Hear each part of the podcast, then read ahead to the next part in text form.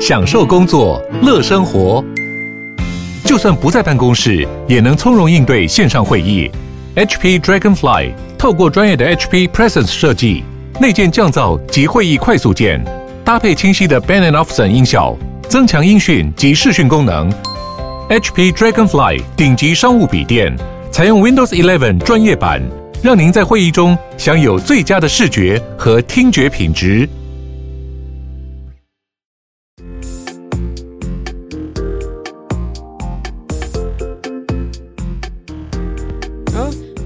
大家晚安，欢迎来到七月十七日的囧囧电台。好，就这样子。那那个现在比较不方便讲话的朋友哦，就是那个也可以刷一下存在感哦，给我的频道按个赞哦，不要检举哦，因为我也我也不会做什么那么露露奶或是呃任何的我觉得没有危害到青少年的的活动啊，应该没有吧？没有吧？就是偶尔可能政治不正确哦。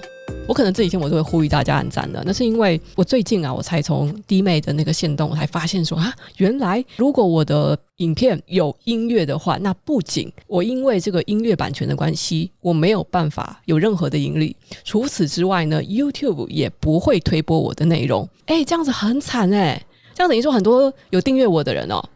甚至是有开通知的人，他都因为 YouTube 他他认为我在用别的音乐哦，他们更宁可说。就是音乐的东西，你应该要把它导流下到唱片公司的频道，所以他就会选择去尽量的不推播，就是就会屏蔽我的频道。也是因此呢，为什么我的频道订阅现在才一千多，可是呢，它已经开始出现了略微虚胖的情形。那是因为很多订阅者他们是收不到我的影片通知了。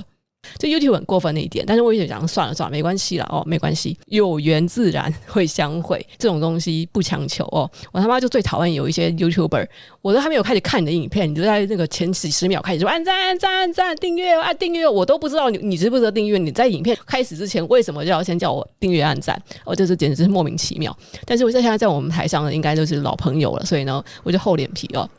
叫大家先刷一波赞哦。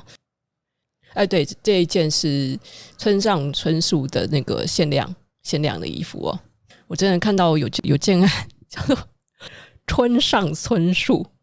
应该是故意的，因为这样子没有办法被告哦。村上春树，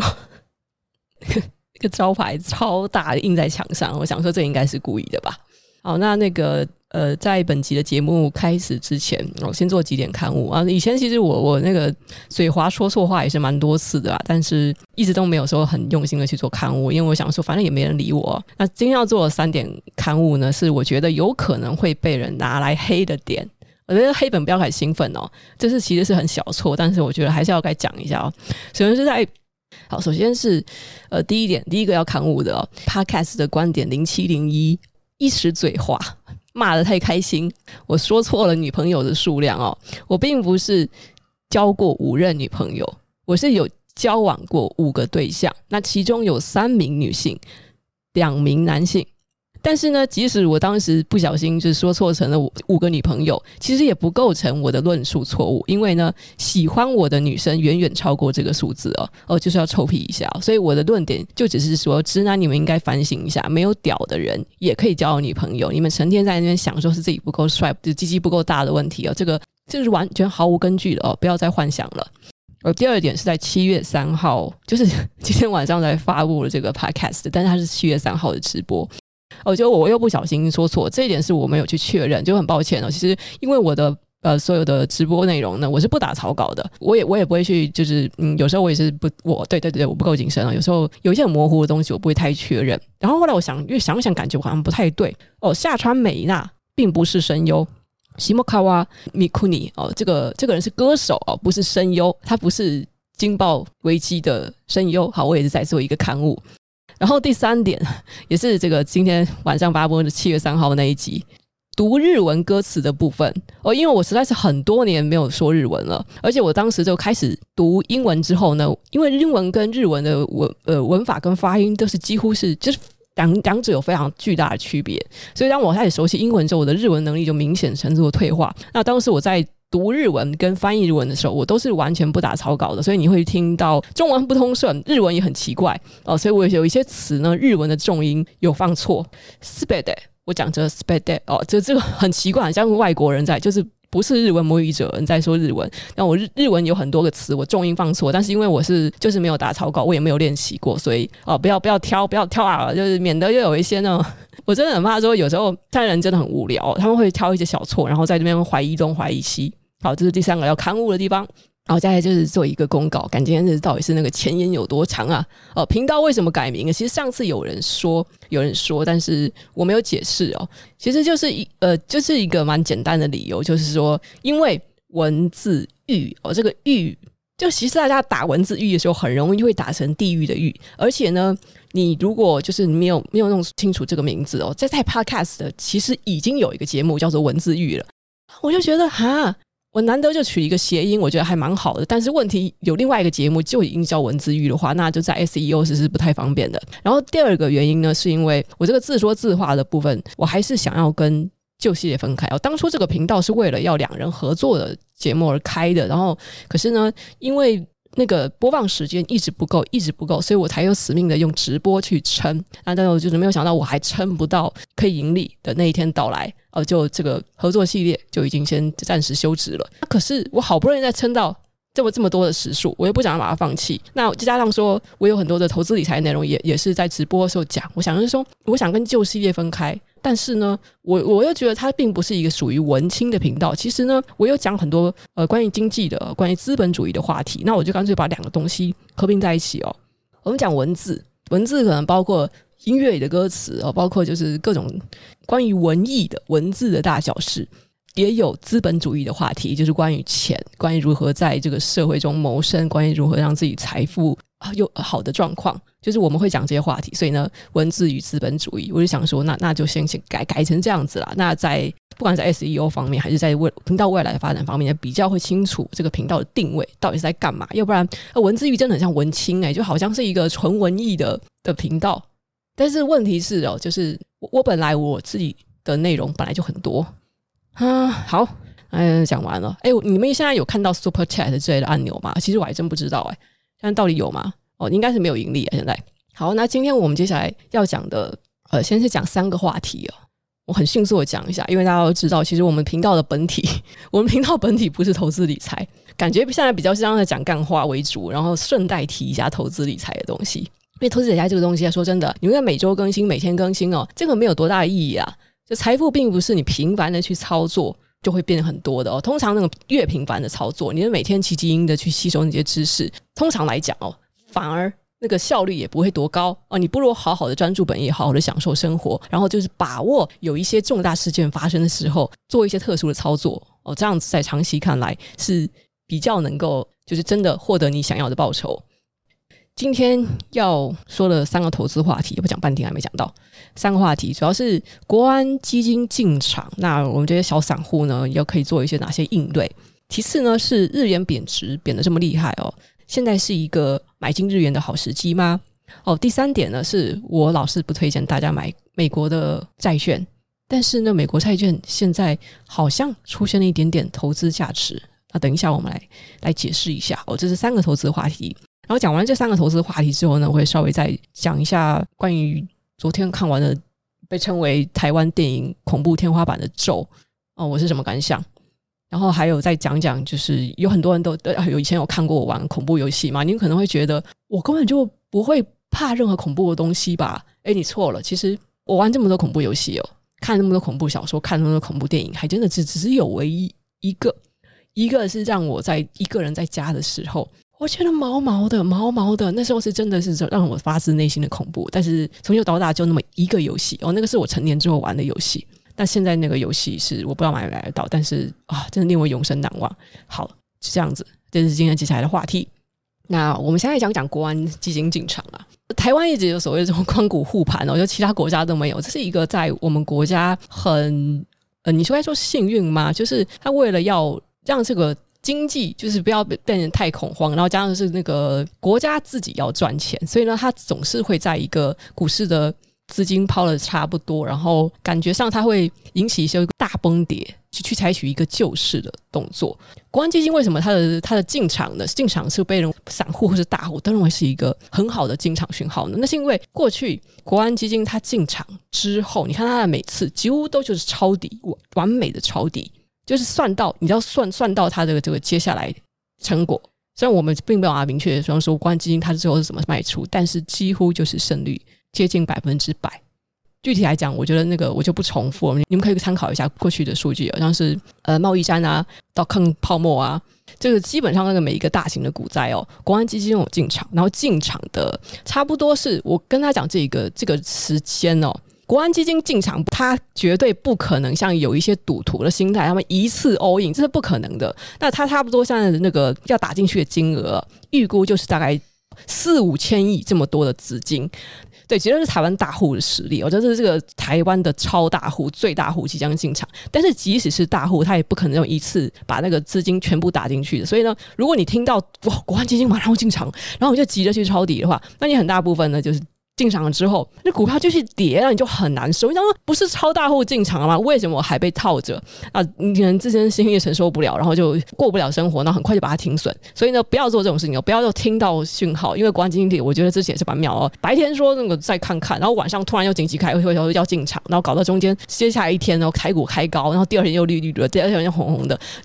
就是其实你会发现，国安基金即使他说他要进场呢，接下来的震荡还是会发生的。是历史上甚至有发生过，国安基金进场之后，股市的大盘指数仍然跌了百分之二十。那你要想想，如果这种事情会发生的话，你搞不好你原来亏损百分之二十，然后国安基金进场之后，你再抄他妈的，现在现在亏更多，百分之三十、百分之四十，甚至亏一半，你承受得住吗？哦，所以不要在听听到国安基金进场之后，马上的就 all in，这个这个绝对就是哦，这是一个笨蛋的操作。但是国安基金进场呢，以历史概率来讲，未来的。就是一周，我们说是大概就是天，以工作天数来讲的话，就是三到五天之内啊，你去做多，你去呃买低卖高的胜率是相当高的。但是呢，这个是仅仅的建议你去做期货或者是炒短线的人。而如果是做长期的人，其实呢，就是在国安基金进场了之后，你还要，我是建议你可以先就是打一部分资金，看你能够承受多少。但是你要知道，就是这个讯号仅仅代表的就是。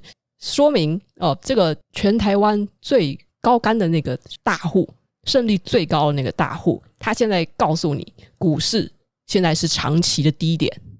不管怎么样哦，不管你现在是你是一个短线高手、长线高手，你都应该要清楚去分辨现在的讯号的表明的是，不是说你现在马上去 all in，然后就就就就稳赢哦，第二天马上就当冲可以冲冲赢哦。你就你去冲冲当冲的话，如果你就是刚好刚好是在第二天，那不就直接一个绿绿棒子下来就把你杀掉了？呃，习惯去做短线的人呢，他这时候应该就会马上会有一个抓住一个机会哦，可能是马上就去短打一个三到五天的操作。可能哦，就看你看你的那个部位曝险有多大，也许可以趁趁机的赚一笔。但是呢，对于大多数的小资族来讲呢，你要把它当成一个就是长期低点的讯号哦，就是慢慢来。它可能会这个国安基金，你你想想那个四五千亿的那个台币打下去，它一定是分批进场的。那我建议大家呢，就是这时候真的是哦，台在这也是在台股市场它的它的这个资讯的优势啊，去稍微的看一看关股、兆丰金啊、和库金啊。就是八大光谷哦，他们这些就是属于国家机构的这些这些金融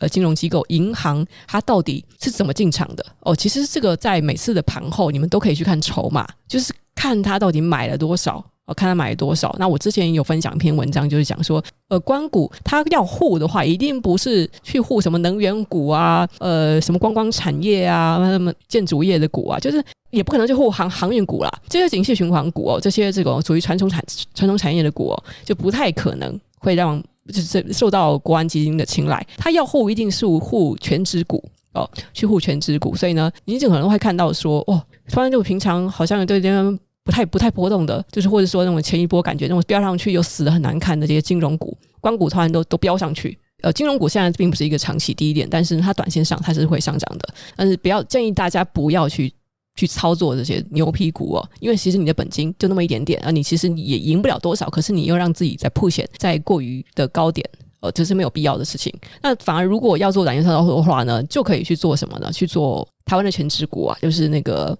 呃，我现在不是哎，我现在不是不是要做任何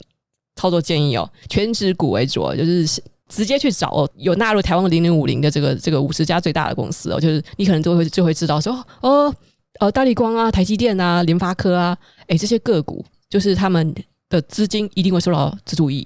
稍微去观察一下筹码。呃，一定要做短线的话，我是做一这样子做。那如果要做长线的话呢，在观察筹码进出的同时，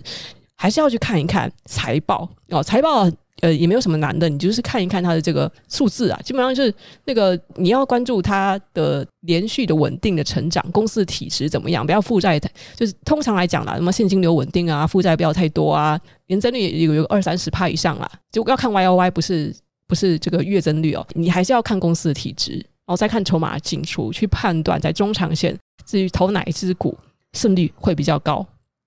好，那接下来我们来讲一讲这个日元贬值的问题哦。那就是我我之前就是有也有跟就在日元创了新低，创二十年来新低之后呢，我有跟我的那个 DC 群啊，就说，哎、我应该有发在限动嘛，我就说，那如果之后是有有人想要去日本旅游的话，我可以趁这个时期注意一下日元的汇率啊，就是你看你要不要换换一下，到时候因为现在日元汇率真的是很低哦，呃，上一次的日币啊。有低到说这种什么二十二点几这种这种价位，已经是差不多在一九九七年的时候，当时是因为亚洲金融风暴，那时候造成的就是日元对美元急速的贬值，而当时的那个新台币哦，现在就在我们的中央机构的保护之下，兑换美元的贬值幅度是小于日元的，也因此呢，新台币对日元就升值了。然后这次的情况也是是蛮类似的，就是在就是美元开始。升值了之后，乌俄战争爆发嘛，然后避险资金就疯狂的逃往美元哦，大家都开始买美元。是在这两股力量的推动之下呢，日元对美元急速的贬值，然后新台币对美元虽然也贬值，但是呢幅度有差。所以呢，呃，我们可以看到说，近期的这个新台币对日元、新台币对日元的汇率走势呢，你从三月十的这个低点是新台币一块兑差不多四点零五倍吧，四点零五日元。然后到了差不多四月底的时候呢，涨到了四点四二日元。这段时间呢，你等于说是在只是在这个呃，我看十三月十号到四月二十八号，哎，一个月多一点的时间，日元的贬值幅度超过了百分之九哦，将近百分之十哦，这个很夸张哎，这个到底是货币还是股票啊？光日元对美元这个波动就更加激烈了，就在同一段时期，就是三月十号到四月二十八日哦，日元对美元的贬值幅度是达到了百分之十二点几，百分之十二点四哦，这个就是他们的那个贬值幅度的差异所造成的，就是现在你看到日元对新台币的这个波动非常的恐怖。如果是要看从二零一九年八月的这个高点算到现在的话，看一下二零一，这就更可怕了，快百分之二十吧。应该是因为我那时候进场了吧？没有啦，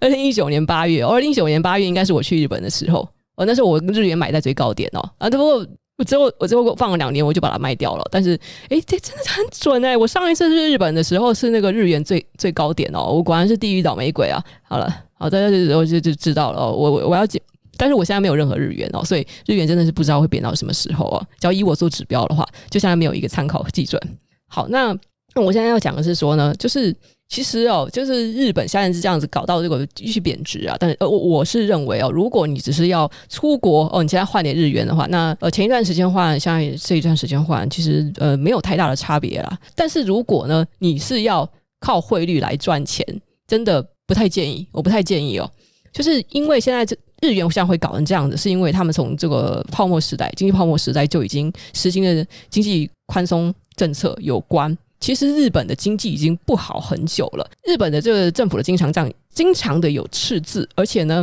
由于你看嘛，日本那么小小的国家嘛，他们本身就是就资源并不富饶，不像中国，不像俄罗斯，不像美国，他们是一个呃出口型的经济，他们就是本身你可能看到有很大的大很多大品牌啊，Sony 啊，Panasonic 啊，Daikin 啊。这种出口型的经济呢，在在这种还在正常运作的情况下，会有利于他们本国货币的稳定或者升值。但是呢，哦，一旦遭遇了一些事件哦，嗯，尤其你看一下战争哦，经济不好哦，这个本国的货货币所会遭受的贬值压力就会更加的大，比这些非出口型经济国家的贬值压力还要来得大。日本因为本身资源是不富饶的程度的关系哦，需要进口从那种外来国家要进口大量的什么原油啊、天然气之类的资源。从那个去年十二月之后开始，那能源的价格越来越高，然后就在日本政府已经是那个他们的收入支出的部分已经是呈现赤字了。那这个是从差不多二零一四还是二零一五年之后，这个是首次的，从今年年初开始呈现赤字，然后在一月之后赤字继续的扩大，亏损继续扩大。二月转正，然后三月完乌俄战争爆发，在台湾就是能源价格就把他们就是打到一个很惨的地步啊。所以呢，能源价格假如说继续就是它持续的居高不下的话，对日本的经济会是一个呃很沉重的压力。然后呢，我们来讲一讲说是现在现在日本的这个产业竞争力哦。我们不要看说呃，其实大家现在最近应该也是明显的感觉到，哎，以前我们很很疯的一些日本的出口的产品啊，不管是明星类的东西，或是或是电器啊，明星流行文化。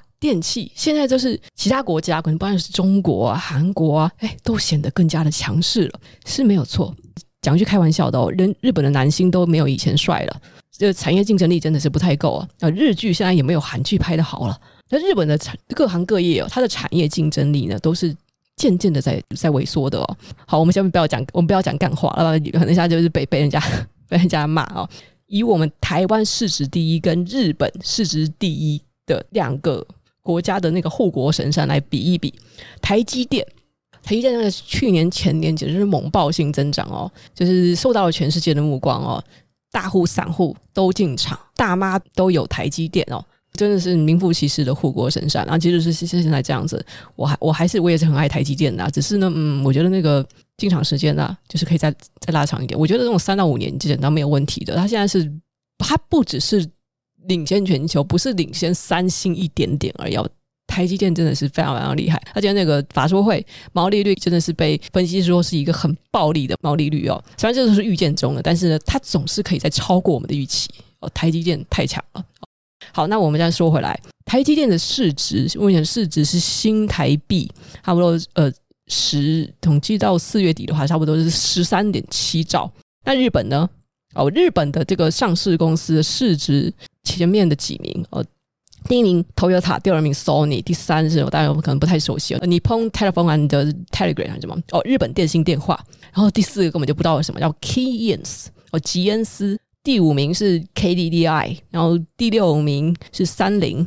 第七名是软银集团。然后第八、第九、九名、第十名，应该根本就不知道那是什么鬼公司哦。就是我们比较能可以认出来的话，应该就只有第一名和第二名，丰田汽车和 Sony。那丰田汽车和 Toyota，它的市值就多少呢？是差不多三十兆日元。也就是说，不敢相信哦，就是三十年前的时候呢，日本市值最大的公司，自愿胜于台湾市值最大的公司。可是现在都一过了三十年后，台湾最大公司台积电的市值，居然是日本最大企业。市值的两倍，两倍。日本的国家这么大，它照理讲应该是一个很先进发达的国家。可是我们台积电是 Toyota 市值的两倍，所以你已经看得出来说是日本经济跟日元都已经承受着非常庞大的这种贬值压力哦。但是呢，我们也不知道了，我们也不知道说这到底是不是一个好机会。哦，如果我们继续的看好日本的话，这说不定是一个好机会。但是呢，我建议说它并没有一个明显的讯号，而且这个我们对未来必须要有很多的想象，我们才可以再看好日本的经济。你也不是说有很大笔的资金，而且换的时候那个换汇的费率也是蛮吓人的。那小小的钱去要靠换汇赚钱的话，日元都已经贬成这样了，而且你不知道它会跌到什么时候，或者持续低迷到什么时候。这时候换日元，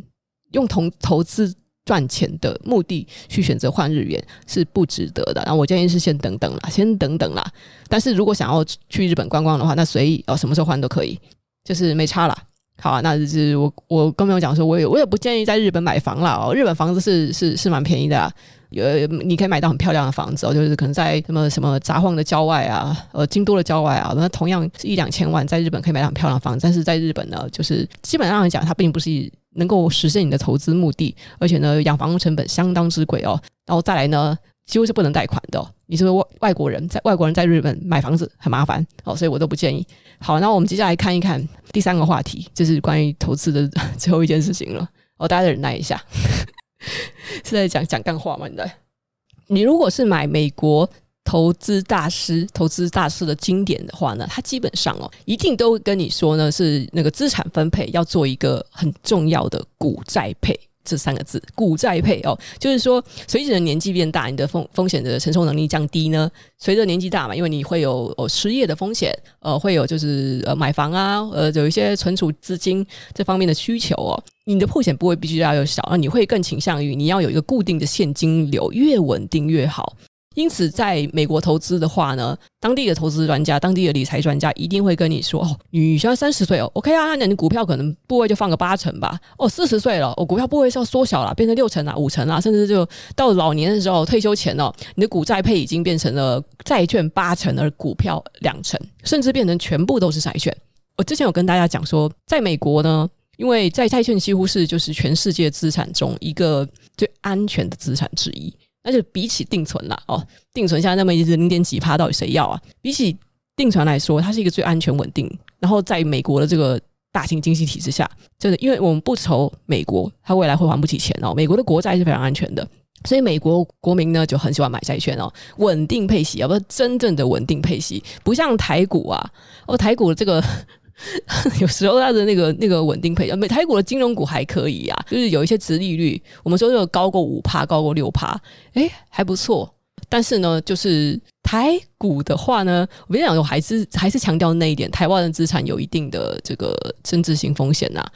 而且趁年轻的时候，我相信在这里应该没有七十八十岁的老人吧？觉得这个时期，它其实是一个很好的，你可以试着去等待入场机会。投资报酬率更高的资产的时候，不应该在这时候想着你要去买金融股或是存股哦，可能存个股，存一些那种很大权值股的个股是 OK 的，而就配一部分，可能在保守的资产上，但是呢，这时候需要稍微冒险一点点，呃，你未来就不会后悔这个决定。那我现在说回，我过去呢，我向来都是不会建议台湾人要去投资美股，美股，然后你还要买债券，这是因为。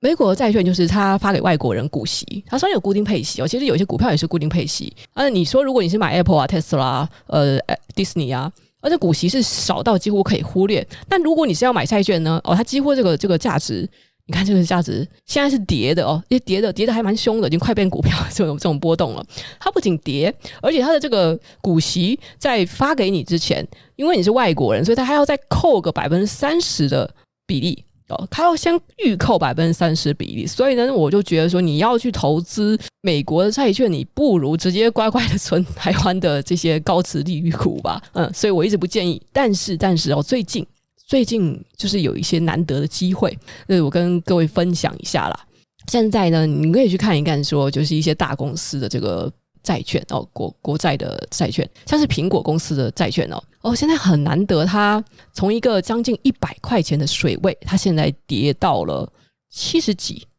哎，以以 Apple 公司的偿债能力，这是一个不仅可以收息，然后你当时到时候等到景气复苏的时候，这个价差会十分的可观的的一个一个投资哎。就债券比股票更安全，然后债券现在又跌成这样子，然后我们在讲可口可乐哦，百年企业可口可乐，可口可乐的哦，我们刚才说的 Apple 它的这个利息是它的它的利息是百分之三，但是到时候它如果能够能够涨回二零二一年水准的债券水准的话，就是上涨了差不多百分之三十到百分之四十哦，债券可以赚这么多，而且你还同时可以收股利，然后可口可乐。可口可乐债券现在从一百零七点五，那时候是二零二一年中的高点，现在跌到了八十二点五左右。然后它的利息是百分之三，也是很可观哦。价差可以赚百分之三十哦，这个利息也是也是可以的哦。不管是价差还是利息，现在都是一个十分难得的机会哦。我就举这两个公司的例子，那具体大家可以去问一问你的营业员。如果你平时嗯，我觉得一些小小资金的金的投资人呢。你可以去问一下营业员，现在那个美股存股就是有没有，就是可以顺便买买一些大型公司的债券。我真的觉得这算是一个，其实是一个哎不错的机会，可以去跟营业员了解一下。而且我跟你讲，这个这个不是要赚短线的哦。你如果是在台湾买哦，你现在是跟你跟券商买，它这个卖出的那个手续费哦，可能一次至少六十块美金的啊，你就会觉得啊，这这怎么那么贵啊？这是那个摩擦成本太高了，不是？现在进场的心态应该是长期持有啊，长期持有为主。可能这个债券它是两三年哦，搞不好两三年它我觉得不会到那么久哦。我觉得是差不多一年到两年哦，它可以回到它的那个原来的高点。然后到时候呢，这个价差是十分的可观，而且它相当的安全呐。长期持有值得大家注意一下哦。就是我跟大家就是分享了一个，现在是有一个很大的机会，也许你们资金大一点的话，也可以跟音乐人谈一下这个手续费可不可以降下来。就是了解一下，我觉得大家需要需要去注意的这个重点是，你到底相不相信这家公司？你对这家公司有没有信仰？它的公司的体质是怎么样？现在就是找那种体质越好越强的那个了解程度越深的公司越好。哦，不要去，就是你明明就不了解什么 ATNT，然后就就乱买。哦，真的是 ATNT 呢，电信业，呃，虽然它也是一家老牌公司的啦，美国人其实也特别喜喜欢买 ATNT，但是呢，哦，就台湾人来讲，可能对它的熟悉度不够高。呃，你就会想象它是美国的中华电信。啊，那股息也不错哦，四点五趴。呃，现在中华电信应该已经没有四点五趴了吧？哦，中华电信现在的股价炒得好高啊，不敢玩了。好的，这是以上我们讲的那个三个投资话题。哦，现在已经十点四十几分了。好，我们稍微那个呃休息一下。好，就是各位资本主义战士们，我跟你们分享这些事情呢，我感到非常兴奋。其实这股灾来的时候，我。我是相当的兴奋哦，其实也是就是那个账目上那个数字有在向下掉，但是呢，我知道的是哦，就我的信心不会那么高。现在是一个超好的机会，好，就是大家好好把握，但是请注意随时控制风险，没有百分之百一定会胜利的投资。呃，有时候就是你你自己的这个心性没有把握好，你可能到时候就是怪天怪怪地，怪到我身上哦。但是投资一定有风险，自己评估，机会摆在眼前，要不要去为自己争取更好的未来？由你自己决定，也由自己负责，好吗？好了，大家晚安。